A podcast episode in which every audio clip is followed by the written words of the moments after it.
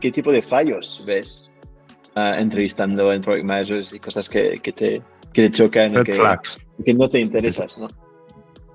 Sí, a mí muchas veces, y, ya no solo en, entrevistas, sino eh, a nivel general, nosotros como compañía somos poco dogmáticos eh, en general. O sea, sí tenemos convicciones fuertes, ¿no? sobre todo a nivel de visión, pero eh, muchas veces no hay una única manera de resolver un problema y el problema es cómo se resuelve también depende mucho del, contexto. Entonces, para mí uno de los determinantes es alguien que no solo como product manager, sino también desarrolladores, diseñadores, lo que, lo que sea, es que sean poco dogmáticos, ¿no? que vengan con, con muchas ideas, pero que no vengan con el hecho de, de intentar no cambiar, sino de intentar imponer nada, porque al final también nos pasa con perfiles más senior, ¿no? Que llevan años trabajando y es que intentan poner sistemas que, que tal vez podrían funcionar en otro producto, que nuestro producto es diferente y todos los productos tienen, tienen, necesidades diferentes, ¿no? Entonces, en una plataforma en la cual dependemos de un contenido y que somos una,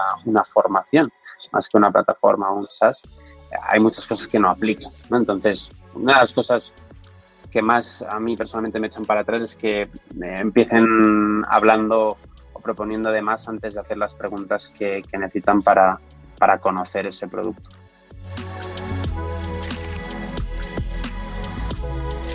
Hola a todos, hoy tenemos un nuevo episodio de entrevistas a Product Leaders. Hoy también tenemos con nosotros a nuestro coentrevistador, Jeremy Maites. ¿Qué tal, Jeremy? ¿Cómo estás? Hola, muy bien, gracias. Y nuestro invitado especial, que es Miquel Palet que es cofundador y actual CPO de Ucademy. ¿Qué tal, Miquel? ¿Cómo vas? Muy bien, un placer estar aquí. Muchas gracias. Igualmente, el placer es nuestro. Em, bueno, para empezar un poquito con, la entrevista, primero todo, antes de entrar en Ucademy y, y todo lo que estás haciendo, ¿quién es Miquel Palet? ¿Cuál es tu trayectoria? ¿De dónde vienes? Yo, bueno, eh, para, para, hacerlo corto, vengo de Barcelona. Sí. Este es, es, mi segundo proyecto. Antes estaba en, en uno muy parecido que, que vendimos. Eh, está estudiando ingeniería de datos ahí en, en Barcelona y, y, bueno, cuando empezamos con este segundo proyecto lo dejé y me vine a vivir a Madrid. Y bueno, empezamos el proyecto, yo cada lo empezamos hace ya año y medio, en noviembre de 2021. Llevamos un añito y seis, siete meses. Y bueno, desde entonces estoy aquí en Madrid montando el proyecto y, y dedicándome a esto, básicamente. Y uh, Miquel, una duda. He visto que siempre has sido como founder, ¿no? Como, como entrepreneur. Sí, sí, yo empecé bastante pronto, empecé desde los 16 a, con los proyectos. Eh, bueno, los primeros ni aparecen porque fueron una desgracia todos hasta que, hasta bueno, cuando montaron la cadena selectiva que, que empezó a funcionar. Pero sí, desde los 16 me metí en, en todos los fregados que, que podían, que era pues todo lo que sonaba bien en ese momento, como el e-commerce, dropshipping, el trading, eh, en todos, agencia de marketing, eh, hasta, bueno, que poco a poco fuimos encontrando un nicho, nos hicimos un hueco y, bueno, empezaron a ir las cosas bien. Entonces, de siempre me he movido en, torno a esos proyectos y motivado por, por lo que a, se podía construir y, y, crecer en esa parte. Cuando, cuando empiezas tanto como, como founder, ¿dónde ves la inspiración ¿sabes? Para, para aprender what, what good looks like? ¿no? Como, cómo se hacen las cosas, especialmente montando como startups de, de tecnología, hay mucha teoría, etcétera, etcétera. ¿Por dónde has sido, has sido ver para aprender todo eso? Sobre todo eh, es mirando atrás, ¿eh? o sea, es, es, muy difícil anticiparse y, verlo construido, o sea, de todo nosotros lo que, lo que hemos aprendido yo creo que es de a base de, de hostias, de caerse, de, educarse y luego buscas la solución, ¿no? Ya sea, sobre todo leer mucho, lo intentamos, escuchar muchos podcasts, ver, ver lo que ya se ha hecho e intentar no, reinventar nunca la rueda. Creo que eso es, es, bastante clave entonces cuando tienes el problema ir a, ir a buscar una solución y pero siempre normalmente cuando, cuando ya tienes el problema ya es demasiado tarde, entonces es el aprendizaje, que te llevas y, y, es para la siguiente. Entonces es, siempre ha sido un poco a, a, base de, a base de hostias y ahora sí que, que bueno, cuando ya que tenemos un, un tamaño es, es, contratar gente también que ya lo haya hecho y que venga con la experiencia. Pero eso es una segunda fase ya cuando tienes eh, la validación del, del, mercado ¿no? y te lo puedes permitir de alguna manera. Qué guay. En, en, yendo más a, al proyecto donde estás ahora, eh, en Ucademy, ¿no? Eh, Ucademy, ¿qué, ¿qué, es Ucademy? Hemos visto que, hacéis eh, todos los cursos y exámenes posibles por hacer. O sea, sois una academia online que hacéis todos los posibles, es decir, selectividad, FP, MIR, eh, oposición, o sea, todo, todo el, posible examen que hay en, España, en este caso ahora hablaremos de mercados. Eh, pero bueno, ¿qué, es Ucademy? ¿Qué, qué, qué hacéis ahí? Nosotros somos una academia online de preparación de, exámenes competitivos. Ahora mismo estamos centrados sobre todo en, exámenes estatales, como los que decía, selectividad, posiciones aquí en España. Y bueno, básicamente lo que aportamos diferente a una academia ya sea tradicional o academias incluso online también, es que nuestra preparación es completamente asíncrona, o sea, no hay horarios como tal. Tú entras en la plataforma, tienes todo el contenido disponible en vídeo, en eh, apuntes, escritos, no lo puedes imprimir, está todo disponible desde el, minuto uno, entonces cada estudiante de alguna manera sigue su ritmo. Entonces lo que intentamos nosotros es optimizar para que el camino de cada uno de ellos sea más corto y más ameno, sobre todo porque estos exámenes normalmente no son exámenes que tú haces para aprender algo, sino que te catapultan luego ya sea a la universidad o luego a una oportunidad de trabajo. Entonces, lo que intentamos es que esto sea lo más ameno posible y que te ayude a conseguir la nota. No vamos a, nuestro foco no es que el alumno aprenda en ese, en ese momento. O sea, veíamos sobre todo en, el, en este nicho que, que en la educación en general sí se está avanzando mucho en tecnología y pues metodologías de, este estilo, ¿no? De preparación asíncrona, de formación, pero en, en, mercados más tradicionales, un poco más casposos, como son las oposiciones, que son muy grandes eh, aquí en España, no se está aplicando eso. Entonces, sí con el COVID se había intentado eh, de alguna manera hacer más tecnológico, pero bueno, sigue siendo la misma metodología tradicional, pero aportada en online. Y pues lo mismo que hacemos presencialmente, hacerlo en directo, pues a, través de, una cámara, ¿no?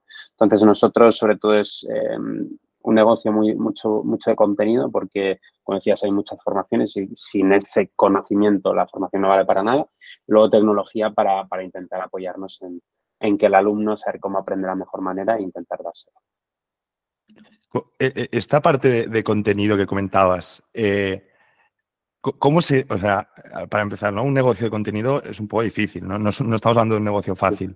Em, ¿Cómo es? Es decir, el contenido lo hacen propiamente los profesores, vosotros también tenéis gente que hace contenido. Eh, esta creación de contenido y la estrategia de ahí, ¿no? Eh, ¿Cómo escala esto? Nosotros tenemos unos profesores que son externos, o sea, todos los profesores de todas las formaciones son freelance eh, luego lo que tenemos es un equipo interno de, generación de contenido que básicamente gestiona estos profesores externos. ¿no? Entonces, eh, este equipo interno básicamente, eh, pues hay, hay, varias partes, ¿no? Pero hay una parte que es la planificación y el seguimiento de esos profesores y otra que es la revisión y control de, calidad del, del contenido. Entonces, realmente cómo lo tratamos es, hay una parte es de, proceso de optimización, ¿no? casi como un proceso industrial de eh, te encargo una tarea, me la tienes que entregar en un tiempo eh, límite, luego valido que eso está bien, que vale. Y luego, sobre todo, eh, hay mucho feedback directamente desde la plataforma con el alumno, que puedan valorarlo, puedan decir si está bien, si está mal, que los profesores sepamos cuáles son buenos, cuáles no son buenos y, poder iterar constantemente. Entonces, es un negocio que, como decías tú, un negocio de contenido es poco escalable de alguna manera, porque siempre dependes de personas ¿no? que generen ese contenido y ese conocimiento, por suerte nosotros también en el mercado en el que estamos, ese contenido muchas veces ya está disponible de alguna manera, entonces necesitamos, eh, o sea, por ejemplo, una selectividad, las matemáticas, hmm. tienes que explicar un currículum que define el estado, ¿no? Tampoco hay por donde, mucho por donde salirse, entonces no hay que escribir ningún libro y no hay, no hay que inventarse nada de alguna manera. Tenemos que buscar profesores que expliquen bien, que son buenos, buenos docentes, pero no hay una dificultad muy grande de, de encontrar buenos profesores. Y luego, cada vez más nos intentamos apoyar obviamente en tecnología para depender menos de, personas, pues en la parte, en la primera parte de generar un guion, pues apoyarnos en la inteligencia artificial, sobre todo lo hacemos mucho también para generar preguntas tipo test eh, del contenido que ya tenemos. Eh, en nuestra plataforma es importante el tipo de test porque es como validamos cómo están aprendiendo los alumnos, entonces eh, gran parte de, nuestro valor diferencial está en la cantidad de preguntas tipo test que tenemos en la base de datos y esa base de datos la ampliamos a partir del contenido que tenemos con inteligencia artificial. Entonces lo que intentamos cada vez es depender menos de, de esos profesores, pero también em, lo que nos hace poco escalables, que es el contenido, también es un valor diferencial para nosotros y ahora mismo lo que hacemos en la plataforma es indexar todo ese contenido en Google para que nos ayude a, posicionar eh, la plataforma y, captar a través de eso. ¿Quién es el, usuario tipo? Imagino que hay diferentes tipos de segmentos, ¿no? En base a, los exámenes que... Sí, podríamos, y nosotros tenemos, ah, así en resumen, son tres tipos de usuarios diferentes, ¿no? El primero es el de acceso a universidad, es un chaval joven, 17 años, quiere luego, tiene una vocación de estudiar algo o simplemente quiere pasar el examen para luego ir a la universidad. Y es una persona pues, muy tecnológica, ¿no? que está acostumbrada a trabajar en eh, estudiar online, con ordenador, etcétera, y pues se adapta muy fácilmente a la plataforma. Em, a la plataforma y también a las metodologías de estudio online. Luego tenemos el de oposiciones, que sobre todo posiciones más administrativas, que son más cortas, relativamente más sencillas, que son personas que no están tan adaptadas a la tecnología, que buscan un cambio por necesidad, buscan una estabilidad sobre todo laboral y suelen ser personas ya con hijos entre los 30 y los 40 años. Allí eh, cuesta más, es un onboarding un poco más extenso que tenemos para adaptar la persona a la, o sea, que la persona se pueda adaptar a la, tecnología y, realmente lo conozca. Em, pero claro, ese es el, usuario que genera un poco más de, fricción con, esa plataforma. También lo que hacemos con ese tipo de usuarios es que el seguimiento, hay un seguimiento que es completamente offline a través de teléfono y que siempre tienen a mano para, que no sea un problema para ellos conseguir esa, esa ayuda. Y luego hay un tercer tipo de usuario, que es un usuario que está entre, en una franja de edad media, ¿no? entre los 25 y 26, que han terminado ya la universidad y también opositan, propositan sobre todo por vocación, no tanto por necesidad. ¿no? Un, un opositor a educación, por ejemplo, que termina la carrera y, sabe que, tiene que opositar para conseguir una plaza, o un médico, por ejemplo, que tiene que hacer el MIR para conseguir una plaza en, en un hospital público. Eh, entonces, estos, estos em, estudiantes tienen ya la concepción de lo que es una oposición, lo conocen, saben lo que quieren porque llevan viendo academias durante los últimos cinco años, tienen mucha vocación estudian una barbaridad de horas al día y también están muy adaptados a las tecnologías. Entonces, son usuarios muy exigentes con el producto porque necesitan mucho contenido, de mucha calidad, una plataforma que, sea muy estable, que no se caiga. Entonces, intentamos, de alguna manera, hay tres frentes diferentes a las que atacamos cada vez eh, y el usuario más cómodo de alguna manera sería siempre el que tiene más vocación porque usa más la plataforma. Em, pero en, resumen serían esos tres. ¿Y, el negocio cómo funciona? al final, entiendo que pagan por, por un curso, por... Exacto. Eso es una de las claves. Que se ríe, ¿eh? se ríe aquí. Que nos permitió escalar bastante rápido. Nosotros es un, es un pago único para el examen, para la preparación. Entonces, eh, suelen ser tickets altos. Nuestro ticket medio, que eran las preguntas, es 1.400 euros, más o menos. Entonces, em, ellos pagan, tienen durante un año para hacer la formación. Si pues durante ese año no ha salido una convocatoria de su examen, pues se lo ampliamos sin ningún tipo de coste adicional. Y, pues, por ejemplo, posiciones de educación, que son las que tienen ticket más alto, están cerca de los 2.000 euros y selectividad estará cerca de los 800.000 euros. Eh, entonces, hay una, un poco de variabilidad, pero el ticket está por ahí. Y entonces una preparación de un año. Muchas veces también esos alumnos no pagan de golpe, sino que lo financian. ¿no? Tenemos una financiera que nos permite también como el cash flow que sea muy positivo y de alguna manera por eso tampoco hemos necesitado tanta financiación o casi financiación porque no nos hemos alimentado a, través de nuestros, nuestros propios usuarios. Aquí, Miguel, en la parte, ya iremos más en tema de, captación de clientes, ¿eh? pero la parte de ventas, ¿no? Eh, entra mucho por, equipo de ventas que comentábamos fuera de micro o, hay, un, hay un splitting ahí importante? 100%. 100% a través de equipo de ventas, o sea, cómo funciona ¿Ah, simplemente dejan a través de, a través de web eh, en, nuestro formulario lo rellenan, eso llega al equipo comercial, el equipo comercial le contacta con ellos y eso pues en un plazo, normalmente el, nuestro proceso de ventas es de 48 72 horas eh, se matriculan los alumnos. Normalmente hay uno, unos dos, tres eh, puntos de contacto con el comercial, no son procesos de venta muy largos.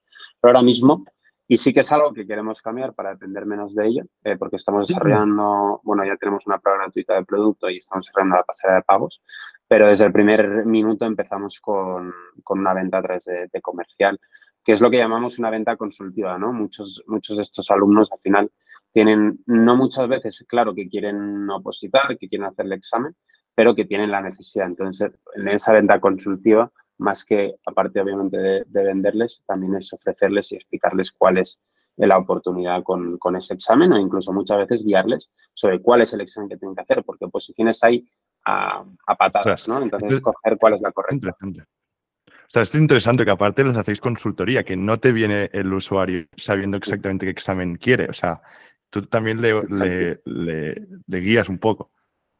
Entonces, por eso tenía mucho sentido desde el principio esa venta consultiva a través de comercial para establecer confianza. Sí, obviamente hay usuarios que pueden comprar de manera directa y por eso queremos llegar a ellos ahora con ese desarrollo, pero eh, nos funciona muy bien. Sí, es muy interesante, la parte de asesoramiento, de orientación, ves que en partnership con universidades, todo eso, que es algo que, sí. que podría quedar súper bien, interesante. Vamos un poco más a, producto pro y duro, que nos mola. Em, llegas primer día en Ucademy. ¿Cómo creas este tipo de producto? ¿Cómo organizas el equipo? Hay eh, mucha necesidad de diseño, mucha necesidad de, de, product managers en sí. O sea, ¿cómo es el equipo de producto de Ucademy? Nosotros, la realidad es que el, equipo de producto se construyó cuando ya llevamos un año. Eh, lo construimos este, en diciembre del año, bueno, lo empezamos a construir en, verano, eh, pero no lo montamos o terminamos de montar hasta finales de, diciembre, enero. Para que se una idea, nosotros empezamos desde noviembre que, empezamos hasta febrero de, este año. En nuestra plataforma era un WordPress. Era un WordPress que estaba... ¿En serio? estaba petado a plugins y, y, tenía muchas cosas. Iba un poco lenta y demás, pero usamos eso para, para llegar hasta, hasta, hasta donde llegamos, la realidad. Entonces, sí que a mitad del camino vimos que necesitábamos algo en desarrollo propio, sobre todo para ofrecer esa personalización ¿no? y tener mucho más margen. Entonces, eh, contratamos al equipo de tecnología para empezar a desarrollar y fue ya este en diciembre cuando nos lo tomamos más en serio. Eh, fichamos, teníamos, bueno, tenemos eh, dos personas en equipo de diseño, eh, contratamos una persona eh, para el rol de Product Manager y luego empezamos a montar el equipo de tecnología, que ahora mismo son cuatro personas. Entonces, no es un equipo muy grande, la realidad, porque la, plataforma es algo relativamente nuevo, sino es, equipo, es un equipo muy productivo y, y, ahora mismo que entrega valor muy rápido, pero lleva, tendrá cinco, cuatro, cinco meses de, de vida el equipo de producto. Al principio ese WordPress, pues eh, entre nosotros mismos, los founders, lo íbamos eh, moviendo lo creamos, la necesidad que teníamos, creamos varios dominios, varios WordPress para que nos reventaran en, según la formación y, lo gestionamos nosotros. No, existía en realidad. O sea, encontrasteis Product Market Fit sin producto puramente digital ahí. Exacto. Realmente el contenido lo teníamos, obviamente, o sea, o lo que se decía antes, sin contenido nuestra plataforma no sirve para nada, porque al final es lo, lo, que necesita o lo que usa el alumno en el día a día. Em, la plataforma sí, la plataforma era lo más básico posible y, nos llevó lejos. En, parte de, la creación de contenido, ¿no? O sea, hemos dicho que, hay como, que lo estructuráis como en fases, como si fuera una cadena de producción.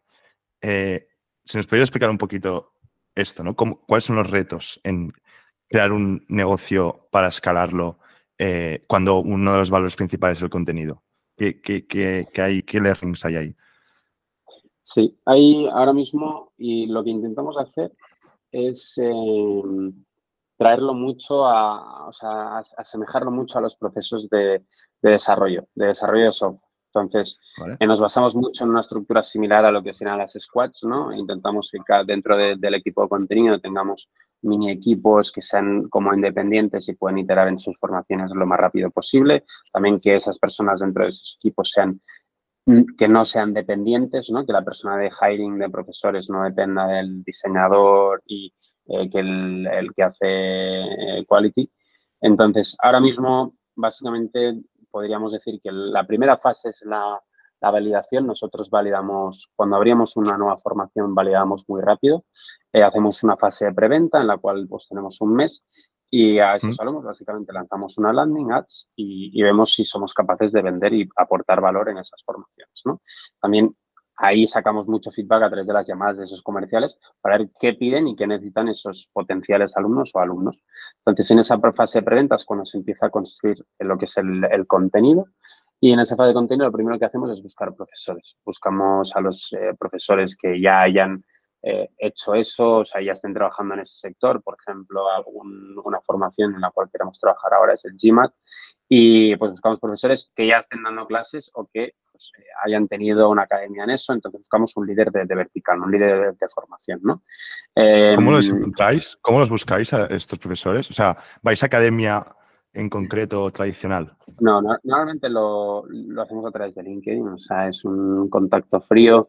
Eh, ofrecemos, intentamos ofrecer condiciones que estén por encima del, mercado y también, sobre todo cuando trabajamos con este modelo de freelance en los que damos mucha libertad, suele ser para los profesores, al menos aquí en España, en el cual están bastante maltratados de alguna manera, es, un, es una propuesta de valor que, es bastante diferencial. Entonces acceden rápidamente a ello la mayoría de ellos, obviamente si les encaja.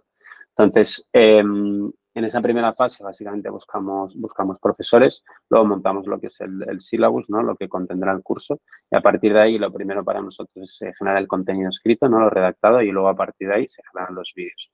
Eh, siempre cuando lanzamos en ese mes, normalmente el contenido no está al 100%, pero tenemos un 50% y, eh, calculamos el ritmo al que tenemos que generar para poder cumplir con el semana a semana y el ritmo de estudio de los alumnos. Entonces, en un mes nosotros somos capaces eh, de validar y de, abrir nuevas formaciones nuevamente con, este, con este tipo de procesos. Luego, obviamente, hay una segunda fase en la cual el contenido está generado y es una iteración eh, sí, iteración sobre el contenido que ya tenemos, pero muchas veces esta fase, obviamente no esperamos a terminar de generar el contenido entero de una formación, sino que lo hacemos semana a semana con el contenido que hayamos generado. De, si hay 20 temas con el primer tema, pues con el feedback del primer tema intentamos iterar con, con los siguientes. ¿no?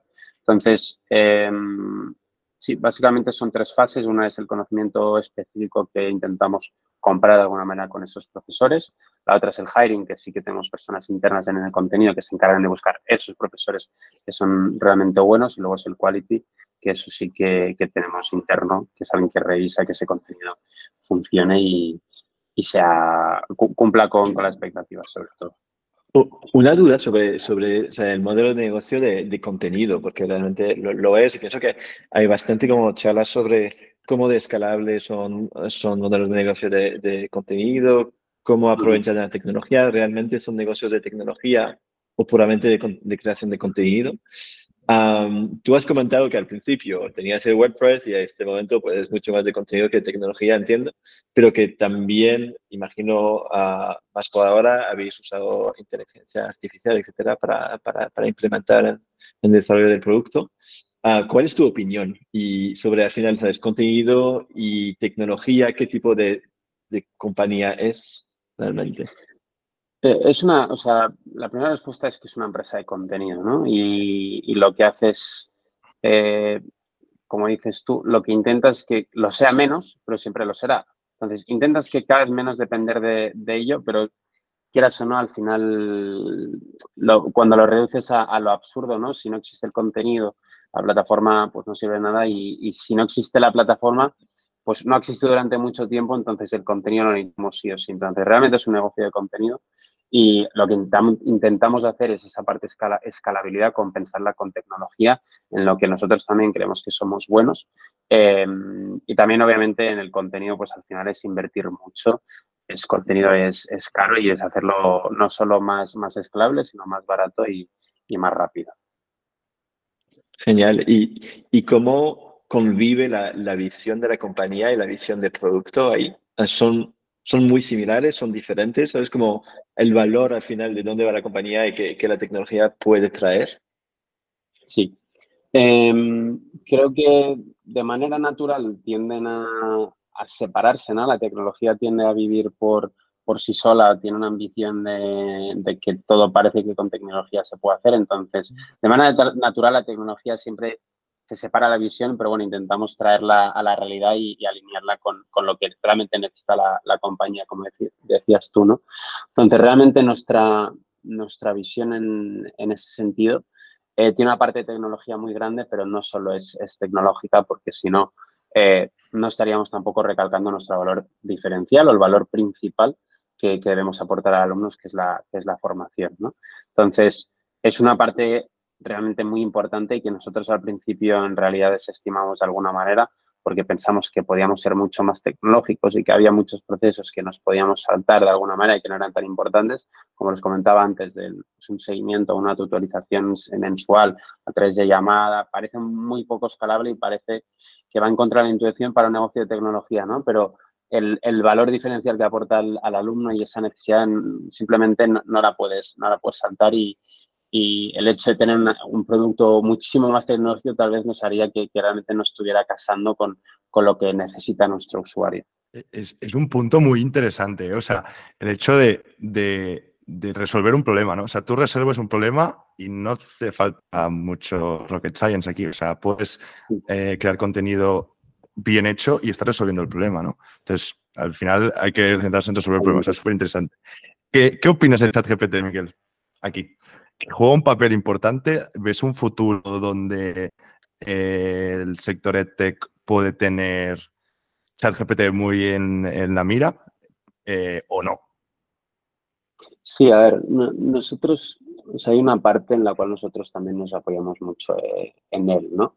Em, sobre todo, para nosotros tiene mucho sentido usarlo como herramienta dentro de la plataforma, lo usamos, por ejemplo, en, el caso de, resolver dudas, cuando el alumno pregunta a un profesor a través de la plataforma, la primera respuesta siempre es de, ¿Ah, no es del chat GPT directamente, ¿no? pero es de la inteligencia artificial. Entonces, respondemos inmediatamente eh, y eso, pues hay un 20 o un 30% de las dudas que luego redirigimos a profesores porque no, no consigue responder la inteligencia artificial o el alumno dice quiero hablar con un profesor. Eh, pero nos, nos, descarga mucho. Luego, lo que hablaba antes al final de, pues la generación de contenido también es, es muy útil para, para eso. Em, dentro de unos años depende obviamente de cómo evoluciona la tecnología. Ahora mismo creo que es un, como un, un, copilot, ¿no? El hecho de que te permite hacer cosas mucho más rápido y para los estudiantes es la hostia. O sea, probablemente si lo sabes usar, pues muchas academias eh, no, no, la, no, las necesitarás, ¿no? Al tipo de usuario que vamos nosotros, que es una preparación integral y no, no solo somos un proveedor de contenido de, o de respuestas de, profesores, es difícil una sustitución completa, ¿no? Pero obviamente hay un segmento al que se ataca, al que son alumnos que probablemente pues, nunca lleguen a, una academia y que, que, pueden permitirse esa, esa respuesta bastante rápida. Pero bueno, a mí la, la realidad es que me parece eh, que sí va a cambiar muchas cosas y que abre muchos, muchos frentes para, para explorar, que es una oportunidad muy grande. Ya, ya quizás abre más la parte de tecnología que de, de contenido y, y, y un poco el tema. Para volver un poco para atrás sobre, Dani está preguntando sobre la estructura de, equipo de producto. Tengo una, una, pregunta ahí sobre, al final, a nivel de negocio y al nivel de, de producto, en, vuestro, en vuestra compañía de, de, contenido, ¿cuáles son los, los KPIs que estáis empujando? Me, me, imagino que hay algo de, engagement, de retention, uh, pero me interesa ver eso. He, visto hace, hace bastante tiempo ya un, un vídeo del, del DPR Frog de Amplitude que, que habla justo que, que, hay como diferentes North Stars, diferentes KPIs por, uh, por tipos de negocios y que, que justo los negocios de creación de contenido tienen, tienen como KPIs muy específicos de, basado mucho más sobre el tiempo que la gente pasa uh, en sus herramientas, etcétera, etcétera. Y, y personalmente nunca he tenido la, la, experiencia de trabajar sobre, sobre un tipo de producto así, así que me interesa. Sí, eh, justamente es, es, uno de los KPIs más importantes para nosotros, es, es el wow, o sea, eh, la actividad de los alumnos en la plataforma, cuántos, eh, cuántos están activos. Eh, semana a semana, sobre todo esa es la frecuencia que nos interesa, no tanto día a día, mes a mes. lo interesante es no solo que se conecten mucho, sino que se conecten eh, muy seguido, ¿no? porque al final es, es cómo se generan esas conexiones de, cuando estás estudiando. Algo que medimos mucho también es el, tiempo medio por sesión, o sea, cuando un alumno se conecta, cuánto, cuánto rato está estudiando. es algo que intentamos gamificar la plataforma para que aumente drásticamente, porque al final, cuando un alumno se conecta, es mucho más fácil que se pase un minuto más, que, vuelva y, vuelva a estudiar otra vez, ¿no? Cuando estás estudiando el, hábito es, más fácil mantenerlo. Y luego algo que también intentamos fomentar mucho son los streaks de conexión, cuántos alumnos eh, mantienen streaks largos de, más de siete días. Que al final incluso simplemente por la motivación de conectarte y estar pues 15, 10 minutos, eso fomenta mucho y crea lo que decía antes, el, hábito en los alumnos de meterse en la plataforma y, conectarse. Entonces, son métricas eh, que van muy relacionadas con el tiempo de, conexión del usuario en la plataforma y que, bueno, cada uno de ellos van un poco a, resolver un, un pain diferente. Genial. ¿Y los equipos de producto están persiguiendo estas métricas? Sí. Eh, por ejemplo, el equipo, el equipo de tecnología son los, son los KPIs más importantes para ellos, son los que al final definen nuestros eh, OKRs eh, trimestrales. el equipo dentro de, contenido obviamente tienen, tiene otras métricas que van mucho sobre todo en tiempo de respuesta de profesores, en la valoración del contenido que generamos y también muchas veces en, la, calidad de nuestras respuestas a, los alumnos. Entonces, parecen dos equipos muy similares y como decía antes, intentamos acercar los roles a lo que sería un equipo de tecnología, los KPIs no tienen nada que ver y dentro de eh, esos roles los perfiles tampoco tienen nada que ver, ¿no? Un diseñador dentro del producto tiene que ver con un diseñador dentro de contenido que maqueta o edita vídeos. Me, imagino, y perdonad por interrumpir aquí, me imagino yo como estudiante que me conectaría siempre cuando quedan dos semanas para el examen, ¿sabes? O sea, que hay que tener un pico de, uso de plataforma.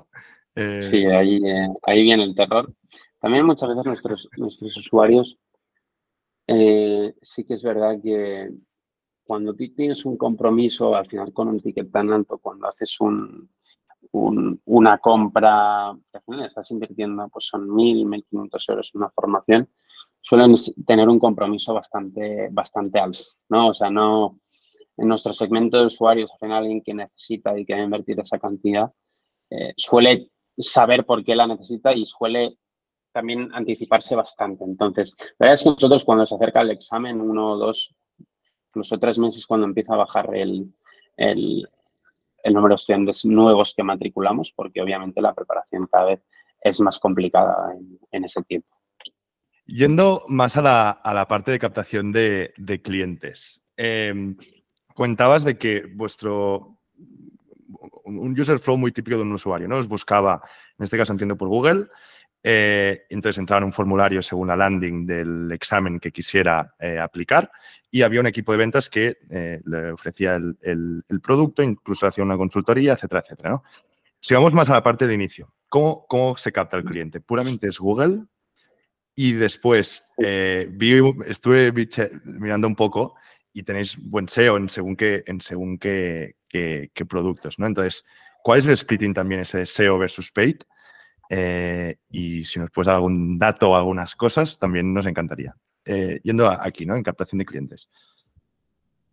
Sí. En nosotros la realidad es que dependemos muchísimo, muchísimo del, del paid, em, del performance, o sea, de, Google ahora mismo.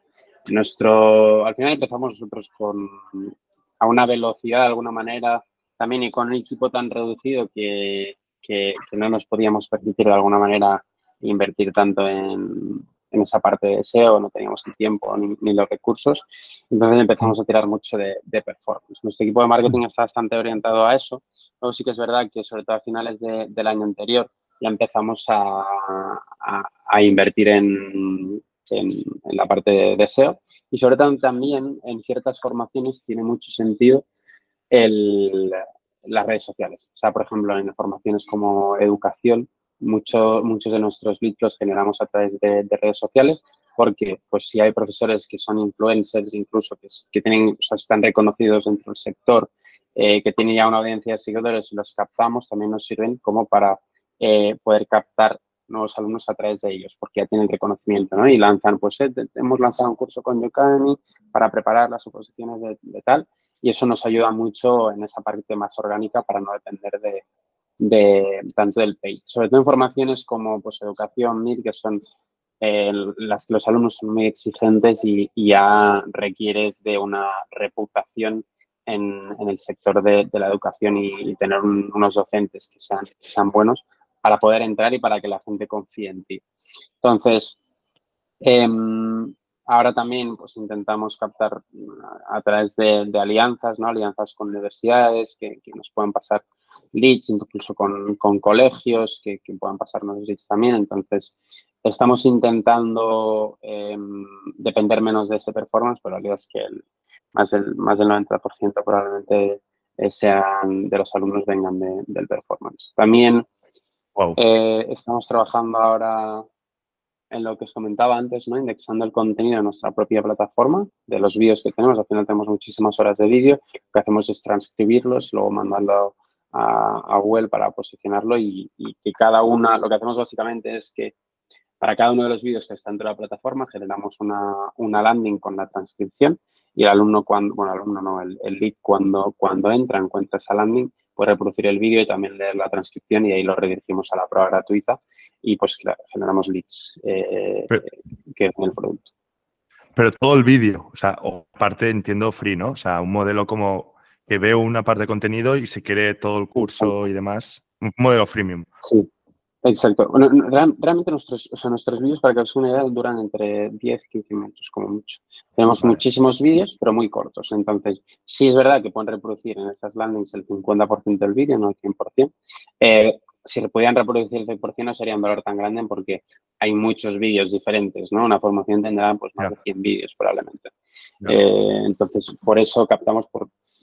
Hay, mucho contenido ahí de lo que podemos sacar. Y, a nivel de, captación, también me interesa, eh, entiendo que, es un negocio con bastante temporalidad, ¿no? hacéis diferentes exámenes y diferentes certificación. ¿Cómo gestionáis esta, esta temporalidad a través, a través del año? Sí, hay muchísimo, o sea, como tenemos muchas formaciones, lo compensamos de alguna manera, ¿no? Pero el, eh, por ejemplo, en selectividad, cuando ha pasado justo el examen, poco, poco se vende. Entonces, lo que hacemos es, sobre todo, a nivel de, ya a nivel de empresa en general, nos movemos mucho por verticales, o sea, hay, hay equipos dentro de cada, pues, de ventas, equipos dentro de marketing, que están orientados en cada una de, las verticales, ya sea posiciones, ya sea selectividad, y es que todo el mundo sea muy consciente de esa temporalidad y, y que tengan, pues, cuál es el calendario de convocatorias. No, vale, ¿cuándo sale este examen? Y hay un, tenemos un, al final es un Excel de convocatorias para toda la empresa que todo el mundo puede revisar y decir, vale, pues para esta formación empieza aquí empezamos a captar y aquí pues, es cuando es el examen y aquí dejamos de captar. Entonces, que se toman decisiones de alguna manera a partir de esas convocatorias, que al final es lo que mueve eh, y empuja la demanda. Em, entonces, en lo más importante, en lo que lo tenemos que tener en cuenta, sobre todo en marketing, que es en la, en la generación de, de, leads, de cuando paras, el, cuando entiendes y cuando apagas la máquina.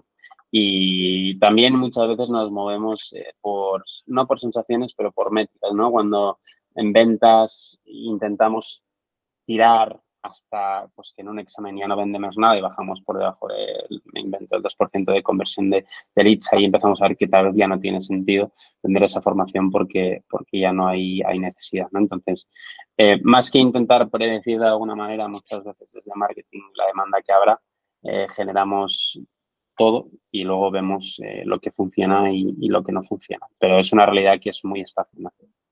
Eh, aquí eh, está muy, muy competido este espacio a nivel de keywords. Es decir, entiendo que keywords como selectividad, academia, selectividad, entiendo que sí que habrá competencia, pero a lo mejor un PIR, o no sé cómo se llama, el de, enfermería, ¿no? Eh, o un, bueno, MIR. O sea, a lo mejor hay, hay, hay, exámenes muy nicho que no hay tanta competencia, ¿no? O, cómo funciona aquí.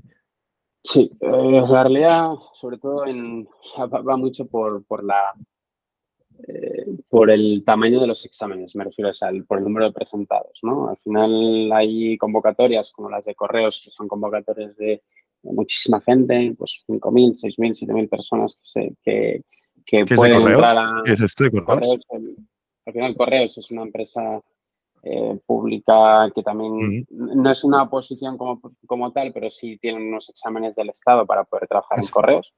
Sí, entonces eh, son las oposiciones que más plazas abren. De hecho, el examen fue anteayer, el 7 de mayo era. Y em, básicamente esto es lo que mueve la demanda, ¿no? Y esas convocatorias, como las lanza el Estado, las publica en el BOE y demás, eh, cuando lanza una convocatoria muy grande ahí es cuando empieza la competición más, más, más feroz.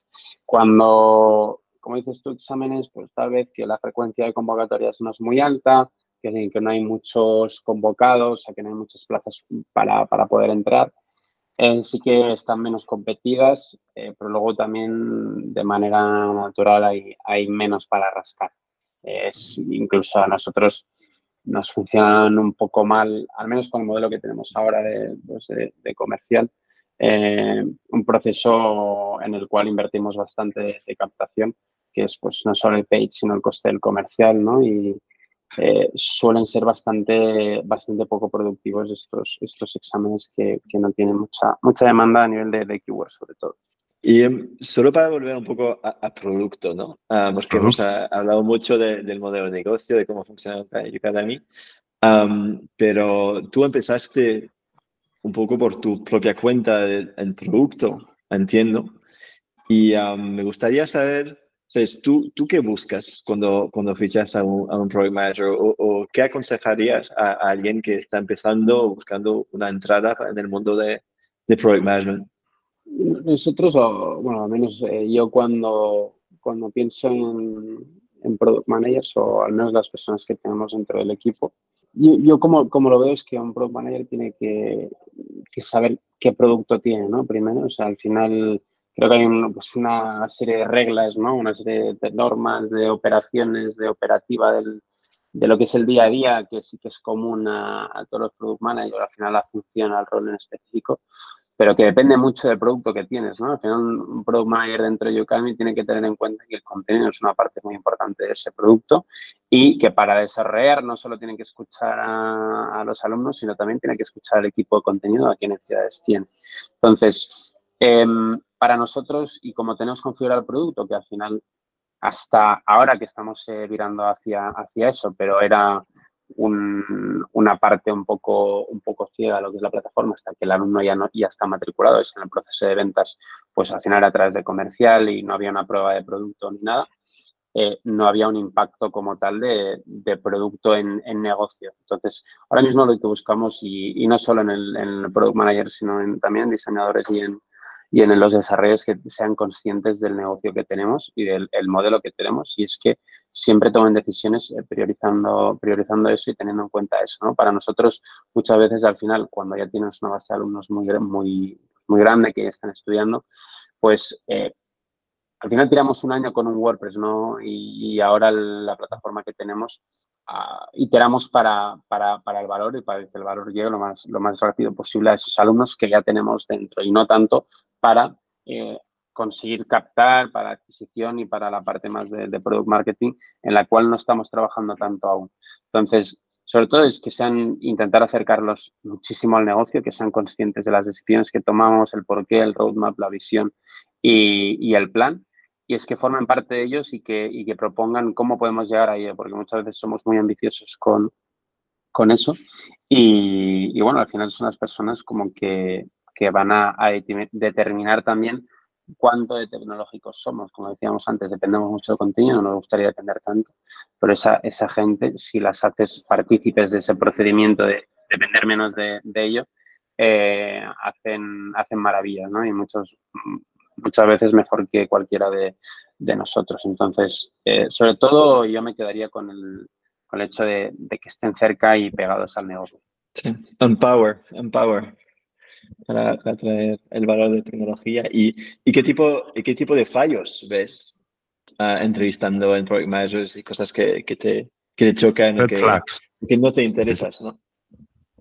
Sí, a mí muchas veces, y, ya no solo en, entrevistas, sino eh, a nivel general, nosotros como compañía somos poco dogmáticos eh, en general. O sea, sí tenemos convicciones fuertes, ¿no? sobre todo a nivel de visión, pero eh, muchas veces no hay una única manera de resolver un problema y el problema es cómo se resuelve también depende mucho del, contexto. Entonces, para mí uno de los determinantes es alguien que no solo como product manager, sino también desarrolladores, diseñadores, lo que, lo que sea, es que sean poco dogmáticos, ¿no? que vengan con, muchas ideas, pero que no vengan con el hecho de, de intentar no cambiar, sino de intentar imponer nada, porque al final también nos pasa con perfiles más senior, ¿no? De que llevan años trabajando y es que intentan poner sistemas que, que tal vez podrían funcionar en otro producto, que nuestro producto es diferente y todos los productos tienen, necesidades diferentes, ¿no? Entonces, en una plataforma en la cual dependemos de un contenido y que somos una,